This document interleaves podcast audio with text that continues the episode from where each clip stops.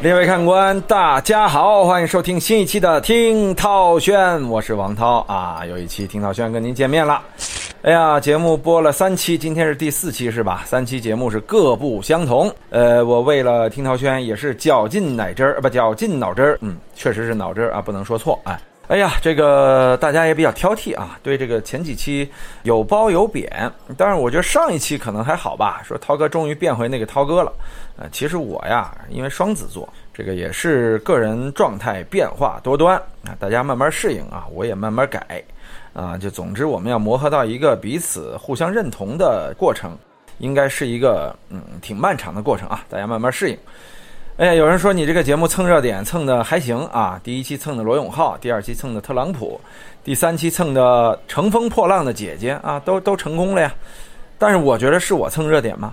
明明是热点，因为我们变得更热了，是不是？我们说谁谁出事儿啊？你比如罗永浩，哎，这不是被中消协光荣点名儿，哎。点啥名啊？说他卖的货啊又假又烂又贵啊！我特别开心啊，因为第一期节目播完之后，好多人说：“哎呀，你这个不客观啊！你说罗永浩的那些问题啊都是问题啊，人好的地方你没说呀。”其实我说了，只是您戴了有色眼镜，老觉得我针对他啊。这不中消协针对他了吗？是吧？不是我说的吧？啊，中消协说了吗？啊，你老罗这个啊卖的货有问题吗？对不对？啊，所以这特朗普就不用说了啊，呃，永远是热点啊，永远上热搜，是不是？这咱不用说了，他出事儿真的是永远出事儿啊。呃，第三期乘风破浪的姐姐们，哎呦，这伊能静啊，这两天铺天盖地啊都是她的新闻啊。哎，她老公是火了，但是她呢，呃，也火了，但不过是因为姐姐里边说了一些各种过激的言论啊，比如说对什么王丽坤的评价。啊，反正都是女生的那些事儿啊，这个被无限制的放大，咱也不知道是炒作还是什么。反正她现在应该挺烦的啊，呃，又火了一个。那么有人说，今天你要谁烦啊？呃，咱今儿蹭哪个热点呢？其实我说呀，不是我们蹭热点，而是这个热点啊，被我们蹭后会越变越热。你说是不是？热点如果没人蹭的话，它怎么能成热点呢？这是相辅相成的，所以不要去怪那些蹭热点的人。啊，没有这些蹭热点的人，热点也成不了热点啊！大家是相互帮助的，对不对？呃，所谓的热点本来是无所谓有、无所谓无的，哎，只是蹭的人多了，于是它就成了热点。这鲁迅先生的话啊，要记住啊。好，今天我们蹭的哪个热点呢？最近其实热点蛮多的啊，我们选择了这样一个热点，就是高考的这个冒名顶替事件啊。什么叫高考的冒名顶替事件呢？就说你啊，没准是通过自己的努力。啊，考上了一个很牛逼的学校啊，比清华、北大啊、南大啊、天津南开大学啊，这个广州大学，全国好学校那么多啊，哎，你明明是考上了，但是最后你接到的录取通知单是说呀，哎呦，对不起，您落榜了，哎，或者说您上的是另外一个学校，惨吧？而且哈，您还不止一年的考上一个学校啊，然后告诉你落榜，其实你是考上了，只是别人用你的这个资格去上了这个大学。这瞒天过海，应该算是狸猫换太子，对不对？你就变成了那个真太子，被当成这个假太子就给扔掉啊，被换了一只狸猫啊，你就成了那个狸猫。呃，这狸猫换太子是这意思吧？反正差不多了，大家理解就行啊。哎，今天我们要说的是谁呢？其实我们也不打算针对他的故事展开，而是我们要针对这个故事背后的一些事儿啊，呃，来聊一聊，探讨一下。就是这个最近很火的一个比较倒霉的啊大姐。啊，她现在应该是姐姐了，跟我年纪差不多大啊。呃，叫狗精啊，狗啊是这个呃草字头加一个巨，哎，呃，现在的体育总局的局长，狗局长啊，就是这个狗字啊。精呢，就是晶晶，白晶晶的晶晶，《大话西游》都看过吧？啊，就女孩经常叫这个名儿啊。但是狗精啊，上学的过程啊，可以说是非常的艰难。其实狗精学习成绩还不错啊。但是他这个高考之后的历程啊，真的是艰辛中的艰辛啊！一九九七年，他第一次啊考上了大学，结果被冒名顶替；一九九八年，他第二次复读，再次考上了大学啊，结果又一次被冒名顶替。而且几年之后啊，他的这个高中的班主任啊，向他坦白了自己的错误，说当年哎，你是考上了大学了啊，是我。选择了冒名顶替，呃，让我的孩子去了。哎呀，这个这个自己的女儿啊，顶替了自己的学生啊，这事儿，你说这老师干的确实够缺德的啊。但这老师多年之后呢，他良心发现，他承认了，当然狗精也不原谅他。关于这件事儿啊，可以说透射出的问题很多。说实话，今天在聊这个话题之前呢，我也没有说非常详细的去去思考，我到底要从哪个层面来讲啊？因为确实想说的太多太多。那那那高考对吧？冒名顶替、特权、倒霉的人生啊，老师、校园生活、冤枉，这太多了。这些主题咱都可以讲啊。我们一个一个来捋啊。首先从这个高考来捋。高考啊，我始终觉得嘛，高考不是一件特别合理的选拔方式。它只是在当下的中国啊，在这个中国有几亿青少年啊，每年有有上千万人需要接受高校的选拔啊，是在这种情况下而诞生的一种适应当下的这种制度啊。这个制度也在不断的完善啊。但是至于究竟完善到什么程度了呢？我始终认为啊，还是比较初级的一个方式，其中不透明性就是高考的很大的一个问题。另外就是偏执性和不全面性啊。有人说高考挺全面的呀，呃，语数外、化学、物理，有的是政治，是吧？还有历史，这多全面，要什么有什么。我觉得它的全面恰恰是不全面。你比如说，那就有个天才啊，他就是数学不好，他就是文学好。可是你上文科还是要学数学，是不是？为了德智体全面发展嘛。可是你全面就是不全面。包括之前我们聊天我喷的啊，我说这为什么不设体科？为什么不考体育？一堆人骂我嘛，说你这太荒谬了。我说这高考本来就荒谬，我荒谬一点怎么样呢？咱那期节目聊过嘛，是吧？大内密谈里边我们聊过嘛，一堆人来骂我啊。我的意思就是说呀，确实现在的高考当中存在着诸多的不合理。当然，确实有的时候北大选拔上来的学生啊，他是要比一些呃本科三类啊、本科四类、专科的学生呃综合素质要高啊，确实是从大面上来讲啊，这是 OK 的。那也就是说，它也有它的合理之处，适用于当下嘛。但是它的不合理之处呢，我刚才也说了，就是太偏颇，另外是不够透明啊。正是我们的不够透明化，让这些特权。这特权不是大特权啊！你说一高中班主任有什么特权？他的特权无非就是能够调一调学生的成绩啊，教委有人儿啊，呃，可以近水楼台，无非是这些。所以特权有的时候啊，不在乎位高权重，而是你在那个档口上。所谓县官不如县管啊，你正好是那个县管的人。所以在这样的基础上啊，高考确实给很多特权者呀。提供了便利，因为它的不公开性，它的隐蔽性，所以这就是我想表明的高考的不合理之处，啊，如果说哎，高考啊真的是能够完全公开化，当然现在是可以了，呃，有有很多是网络阅卷，包括这个监审啊，有监考系统，有摄像头，同时我们也想说的这个案件透射出来的是好事儿啊，几十年前的案子，现在曝光了呢，一方面。说明咱们的科技手段发达了。另外一方面啊，说明咱们的法治进步了啊，让这个当年的黑事儿终于浮出了水面。所谓苍天有眼啊，让那些当年干了亏心事儿的人，如今啊，真的是要被群众唾弃。那山东这边已经发生了四十多起这样的冒名顶替案件了，还好啊，目前还是小概率事件。有人说四十多起还小吗？毕竟啊，这二十多年，而且啊，一个省四十多起，一个省多少高校啊，对不对？平均下来呢，这个倒霉的事儿想到你身上，它也不那么容易，它不是一个大规模、大概率的事件。所以，首先我们先明确啊，它是一个小概率的事件，但是我们不会因为它是小概率事件就无视它的存在啊，因为这个狗精啊，实在是太倒霉了啊，两次被这个冒名顶替啊，有人说他就是这个命不好，我们不能这么说。这说明啊，第一次发生在他身上的时候没有被发现，让犯罪者更加猖獗。有时候犯罪者是这样啊，好欺负的人啊，往往会被一而再、再而三的欺负，柿子捡软的捏嘛。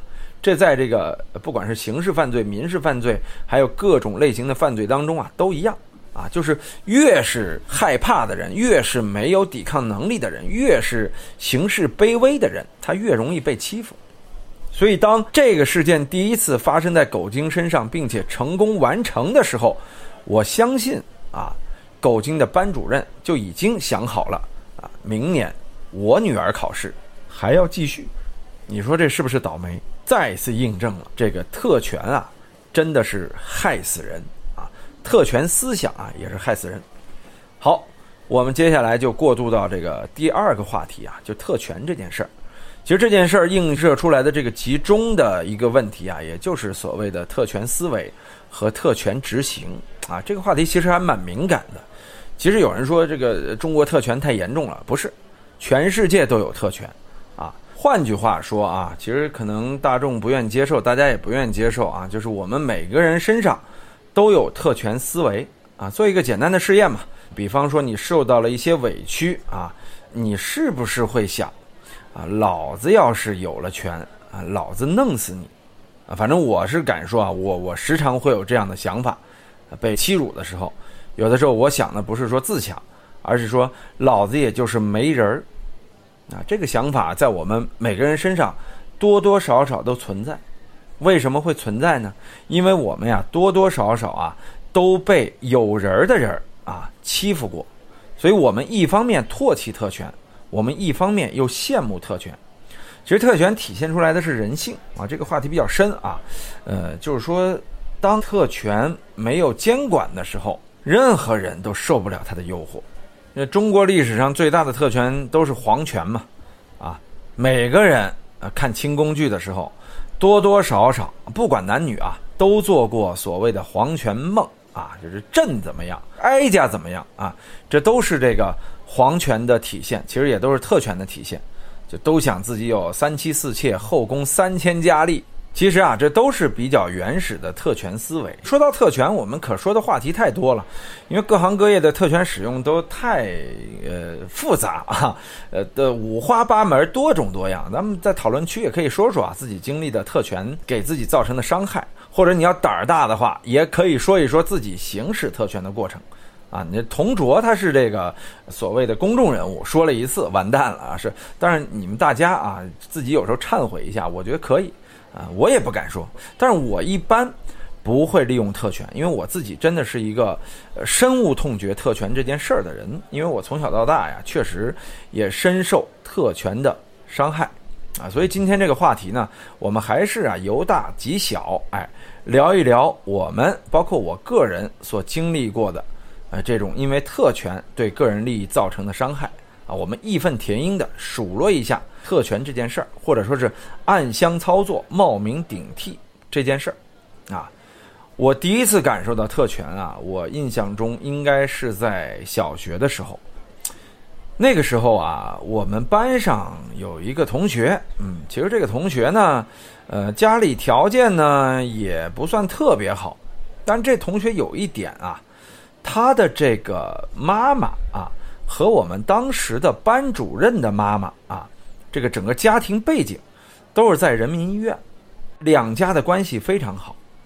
这个同学生得很胖啊，经常欺负人，而且经常欺负我。要知道涛哥小的时候那极其瘦弱啊，眉清目秀，一看就是一个林黛玉的胚子啊，经常被这个胖同学给欺负。有一天我终于决定反抗了。其实我记得那天啊，也就是他聊闲啊打了我一下。然后我回追过去啊，在出门一瞬间，他把门推了过来，我下意识迎手一挡，砰咚一下，整个拳头把这个玻璃就给打碎了，徒手破坏了校园的玻璃啊，手还没有出血。涛哥那时候厉害啊，当时就会这个铜拳铁臂铁砂掌，哎，呃，这个玩笑不开啊，因为这事儿我就被叫了家长，啊，说我损坏公物，下课追打同学。无论我再怎么说，说这同学啊，他先打的我啊，老师都不管，直接就是劈头盖脸说我一顿，给我家长骂了一顿。我从那个时候就感受到啊，原来啊，上面有人啊，真是好啊，为所欲为啊。你知道我幼小的内心那个委屈啊，所以可能特权的思维是不是在那个时候就埋下？还有一件事儿啊，就是小学的时候。啊，家长呢都会给老师送一些东西。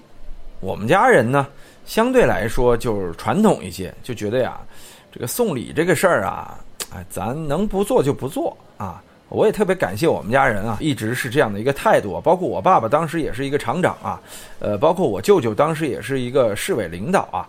我经常看到他们啊，呃，收到别人送来的礼，然后再默默的退回去，或者绝不开门，就是不要啊。也就是说，从他们的原则里边呢，就觉得收礼这件事儿啊，朋友送礼可以，因为找你办事儿的送礼啊，这不能要啊。所以当时呢，从我爸妈来说呢，也就没打算给老师送礼。哎，那个时候我们送礼还相对简单，都送点什么挂历呀、花生啊、瓜子儿啊，是不是？但我连这个都没送过老师，啊，所以我那会儿就觉得，哎呀，这个老师对我也不好啊，应该就是没送礼。终于有一天，幼小的我给爸妈提出了要求，我说别人都送老师礼物，为什么咱们不能送？现在我回想啊，那是一个特别可怕的我。我也能想象得出来，我爸妈面对那个时候的我的那种无奈，肯定心想：这小子他妈怎么这样啊？太让我失望了。但转念一想啊，他说的是不是有点道理？我们是不是有点太不近人情了啊？是不是得让孩子送点？恰巧之后一年，我爸呀转换工作单位了，去了另外一个厂当厂长啊。这个厂干嘛的呢？专门做这个铝塑制品。啊，铝塑制品是干嘛的呀？就是什么塑料袋儿啊、包装袋儿啊、挂历。那个时候实行一种挂历啊，就是底下是这个铜板纸啊，那也不叫铜板纸，反正就是特别光滑又亮的那种纸。但是挂历上面盖着一层塑料纸啊，上面大美女，还有这个春节快乐，什么每个月的月份啊，就是塑料挂在铜板纸上啊，就是这种塑料纸的，有点像包装袋那种质地啊，但是很平整。我爸他们呢，就生产这塑料的这块儿。所以每年啊，作为原料供应商，他们会收到上游啊馈赠的挂历，也就是说，你不是帮我们生产了十万份挂历吗？啊，每个人发十份啊，这个厂里员工啊作为馈赠，但有的时候也是估计抵债啊，就是可能钱没支付清。啊，给给你拿一万套来抵债啊，都有可能。也就是说，那个时候开始啊，我们家在每年到了年底的时候啊，整个家庭被发这么十几套挂历啊，这可以送各种亲戚。那个时候挂历是非常受欢迎的，那是流通物资啊，送个礼啊，大家倍儿开心。包括到了我后来上中央电视台了，我们每年会发中央电视台挂历。那是奇货可居啊！我们那小地方一看，哟，您这挂历上倪萍、赵忠祥，我的天，小地方哪见过这个呀？我妈拿那挂历去送人，倍儿有面子啊！那是九九两千年了，这还是硬通货呀！啊，那你想想，在八几年的时候，哎，那个挂历呀，在我爸拿回家之后啊，他就说了，这你可以送给你们老师。于是乎，我也成为了班里边。有挂历的人啊，可以送给老师，老师能对我好一点。有人说送完之后对你好点了吗？我现在有点记不太清楚，但我的综合感受啊，呃，模糊的印象是啊，态度大变啊，真的是对我好了，呃，完全不一样，叫家长也没有那么频繁了。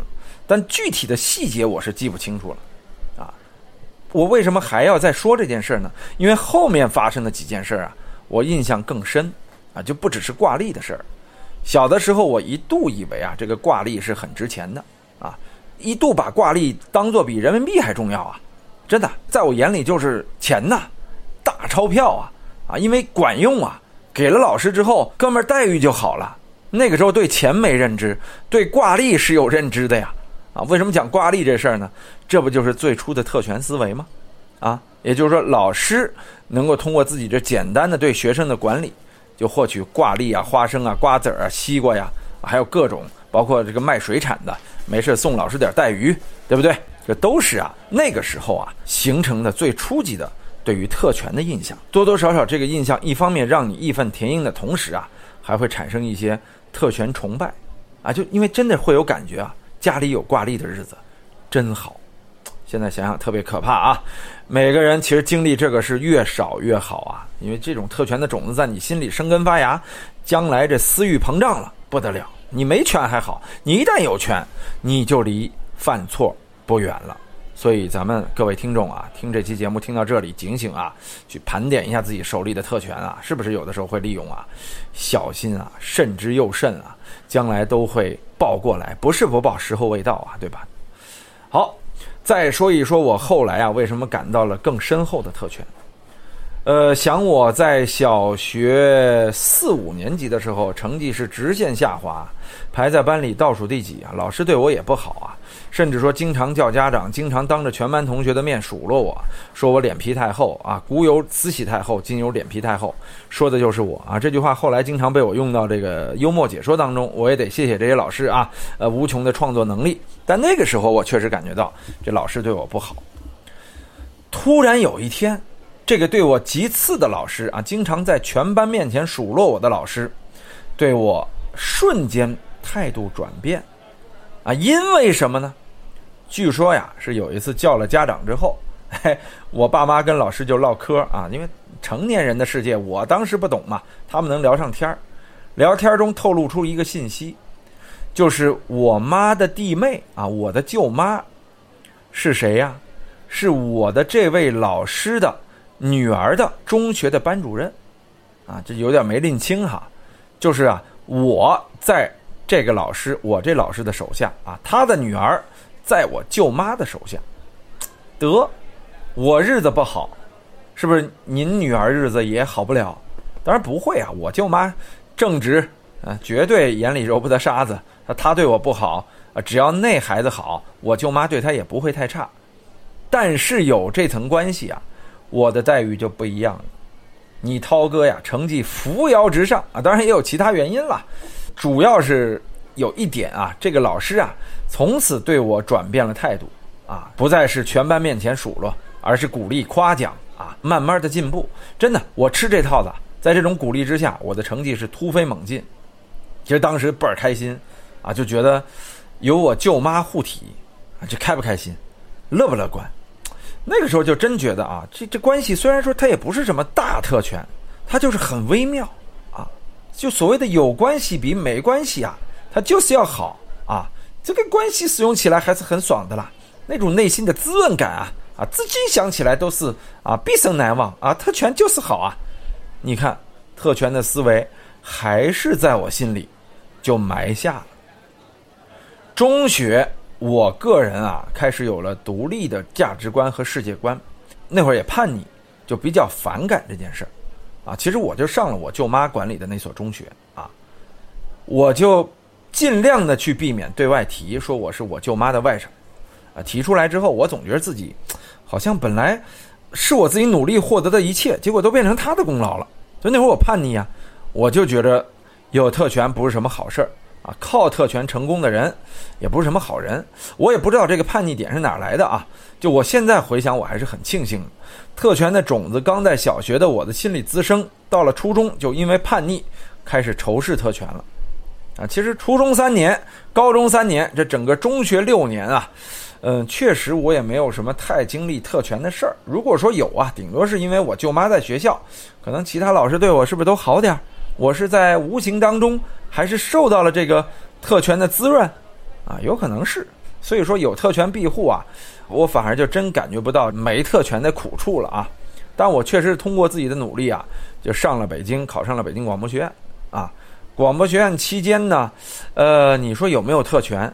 真有啊，真有。你比如说大学毕业这件事，在当时啊，所谓的中央电视台台聘。是北京广播学院啊，给大家介绍一下啊，我是北京广播学院这个播音系的学生啊，现在叫中国传媒大学啊，我当时那会儿叫北京广播学院，毕业最好的分配去向啊，就是中央电视台，那会儿是个中央电视台一家独大的年代啊，台聘是中央电视台最高的一种录取方式，你知道在大学毕业的时候，我觉得台聘这件事儿对我来说是遥不可及呀。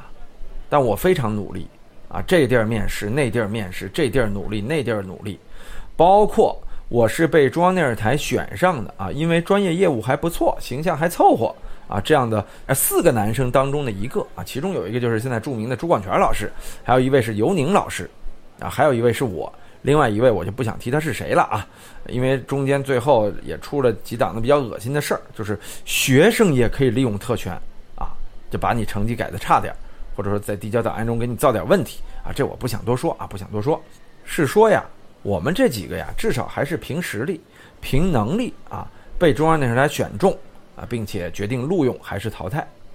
但是真有同学啊，因为家境殷实，啊，关系网深厚，在教育系统、在电视台系统啊，也就广电系统关系颇深，所以人家一天实习都不用，一个地儿面试都不用，天天跟宿舍里玩闹、聊天、看书、玩游戏。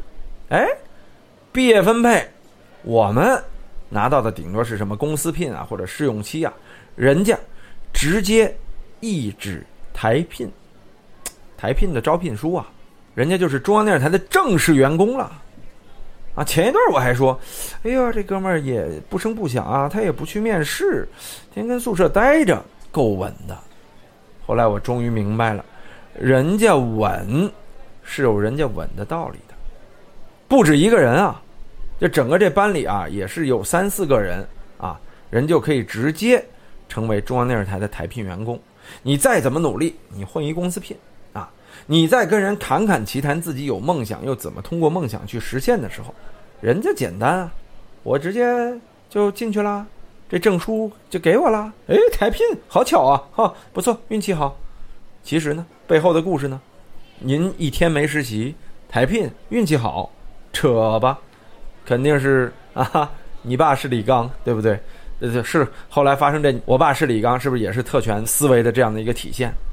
这对我们来说呀，其实和狗精的这次啊被冒名顶替事件没有本质上的区别，因为本来这个中央电视台台聘的机会啊，是不是应该属于更优秀的人呢？我现在也敢拍着胸脯说啊，凭能力，我不输给任何人啊，并且我也能成为受领导重视啊，业务精奇。啊，能够不断精进，成为电视台最优秀员工的这样的一个好青年，但是我没有这样的机会啊！我这样的机会啊，就被那些家里一句话啊，什么领导一顿饭就能解决你台聘问题的这样的年轻人，我首先就败在了这个起跑线上，啊，这不就是特权吗？对不对？其实咱们每个人，尤其是我自己，也经历过多次。这样的考验，但后来啊，哥们儿凭借自己的努力啊，混进了中央电视台啊。大家都知道我的经历嘛，对吧？去了电子经济世界啊，然后一直当个编导。但是涛哥啊，一直有自信，我应该是同龄人当中一个非常非常优秀的主持人。但是我没有机会啊。一方面呢，我个人不擅长社交啊，不擅长跟领导打交道啊，其实也就是不擅长去猎取特权。另外一方面。我们家确实也没什么特权，再有一方面，我真的是仇恨特权。其实我有这样的机会，说实话啊，有相应部门的这个相关负责人已经把价码放到你面前了，三十个，您直接当主持人。我不说是什么地儿主持人啊，没说啊，我就说这事儿啊。我琢磨了半天，没有同意，几点原因啊？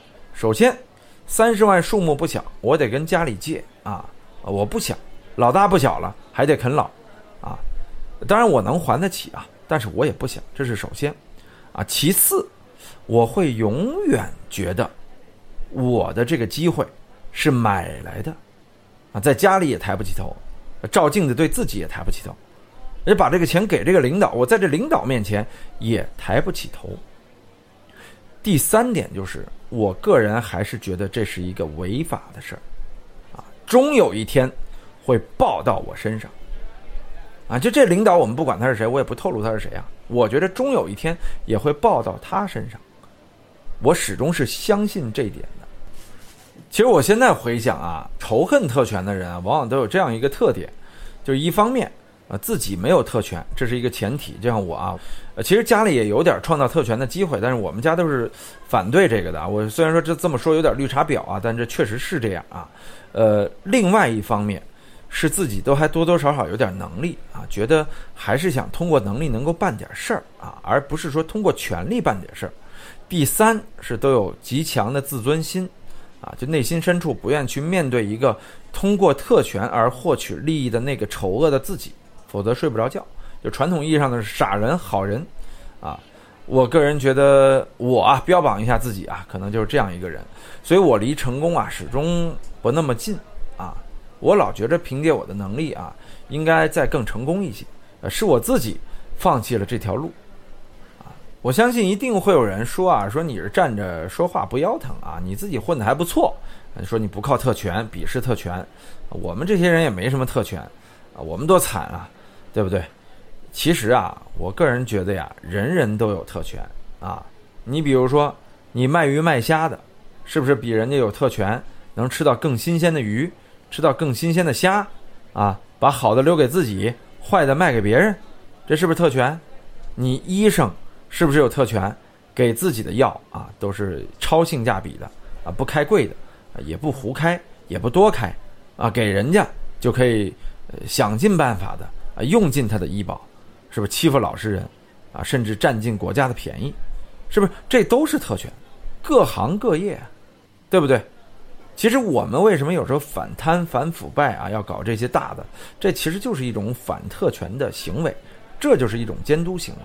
包括这次狗精事件透射出来的这个特权啊，它也不是什么特别大的权利啊，它仅仅是在这个教育系统当中我们所说的近水楼台，它先得了月，对不对？我们要把所有近水楼台的特权啊赋予监管，才有真正的意义。这也是为什么狗精事件造成如此大社会轰动的一个原因，就是所有人都在反思，都在监看。啊，特权这东西什么时候能不伤害到我们？包括狗精们啊，当然也包括同卓啊。有人说这同卓怎么就是受害者了？他明明是特权的使用者啊，其实不是啊，他真是一个受害者，他就真的是被特权思维牢牢的毒害了啊，以至于他在说出这个往届生、应届生的时候说的很自然，还敢在直播里边炫耀。他没这个意识，因为在他看来，这个特权是一个正常的事儿，啊，他可能真的在我们日常谈话中是正常的，但您拿到公众平台上说，作为一个小公众人物，你没有这点意识，那就说明这个特权思维植根的多深呐，他被害的是多惨呐，所以我们根除特权思维，也是救他这样的人呐。其实还有千千万万个同卓呀。这次啊，狗精事件爆发的，呃，对于特权的思考，我认为才是最有价值的。这或许会成为一次摒弃特权、监督特权啊这样的一次大思潮的开始。就所有人都开始反思，特权这个东西在让我们获利的同时，是不是损害了更多人的利益？我们会不会在其他时候就是这更多人？每个人拥有的特权不一样啊，每个人都使用特权，那最后这个社会就构成了一个以伤害别人为基础，从而获得利益的这样的一个社会构成，那这个社会是不是就非常糟糕了？所以说，狗精同卓事件透射出的呀，还是我们对特权的这样一层非常深的思考啊。我这期节目其实聊的不深。也是通过我对我这个人生的遭受的特权侵害的一些反思啊，当然并不全面啊，只是个别的例子啊，其实还有很多。现在想想还有很多，来看一看：一，我自己到底被特权啊腐蚀了多少；二，我自己到底被特权伤害过多少；三，我现在对特权是怎么看的？啊，其实仅仅是做了这样的一个事例。所以今天听我们听涛轩的朋友们呢，你不妨到我们的这个整个节目底下留留言，说说你遭受过的特权侵害啊。呃，如果胆儿大的话，也可以说说你享受过的特权啊。我其实也说了一些我享受过的特权吧，对不对？啊，比如说这个我舅妈啊是校领导，学校老师对我都挺好的。然后这个我爸是当时工厂的头，所以有的时候呢能用公车接我一两次。啊，也就仅此而已了，就搞得我其实后来也怪不好意思的，我还要跟人司机师傅道谢半天啊。但司机师傅呢还觉着很开心，因为领导呃让我来接孩子，说明我这个是领导的心腹啊就是这些特权啊，其实，在我们的生活当中，我相信，我敢说，听听涛轩及大内密谈的每一个人啊，你们敢说自己没有过类似的特权经历吗？都有过啊，行业特权不用说了，那象征他们唱片行业啊，特权就可以去免费听一些演唱会，有的是学习，有的真不是学习，就为了免费听。啊，也 也许不是这样啊。象征肯定说：“我操，我真的是去学习啊，我懒得去听。”但这实质上它就是一种特权啊！啊，你自己享用可能不是特权，哎，你拿来三张票，对吧？你给了两张，象征说给这个女朋友，给那个女朋友啊，仨女友一人一张，你是不是这就是用特权了吧？拿你的公权来谋私了，对不对？这叫以权谋私嘛，这是特权的最核心也是最集中的一种体现，哎。哎呀，时间不早了，世界热点这么多，听听涛哥怎么说。哎，今天聊了聊一些小深刻的事件，不知几天之后啊，此事如何发酵？当事人，哎，特权组织，这个老师、同学们、教育机构会不会出什么事儿 啊？这就看我们听涛轩的能力了，也看这些当事者们的造化了啊！祝大家平平安安。别有什么特权，好好享受生活。听涛轩，我们下期再见。